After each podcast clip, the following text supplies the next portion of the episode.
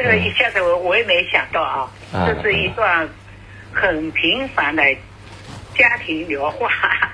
二十六号，一段七十岁老人的方舱声音在朋友圈刷屏了。这段武阿姨与亲属的家常对话，让网友们感受到了老人的理性、冷静以及守规矩的品质。嗯二十七号，记者找到了主人公武银婷，从抗原自测阳性到去方舱医院的经历，再次令人动容。他说：“作为一名社区工作者和近三十年党龄的党员，必须服从应转尽转的疫情防控原则。”七十岁的武银平是上海市浦东新区沪东街道北小区一居民楼的楼组长。自三月十号起，他成为了社区疫情防控志愿者。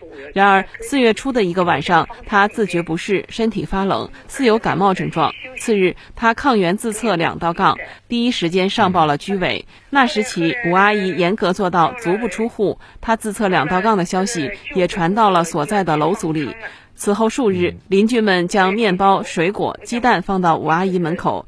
吴阿姨说：“得知邻居送我物资，非常感动。”此后，武银平两次核酸复核均有异常。接着，居委会来消息，当日就将转运。他说：“我也有过担心，因为看到网上说方舱条件不好，但是考虑到应转尽转的原则，武银平坚决遵守指令，并劝说一位情况与他相似的邻居一起踏上了转运的大巴。”在浦东新区惠南镇的一方舱医院里，武银平又做起了志愿者，照顾老年患者的起居。四月二十一号，武银平第二次核酸阴性，四月二十二号顺利出舱。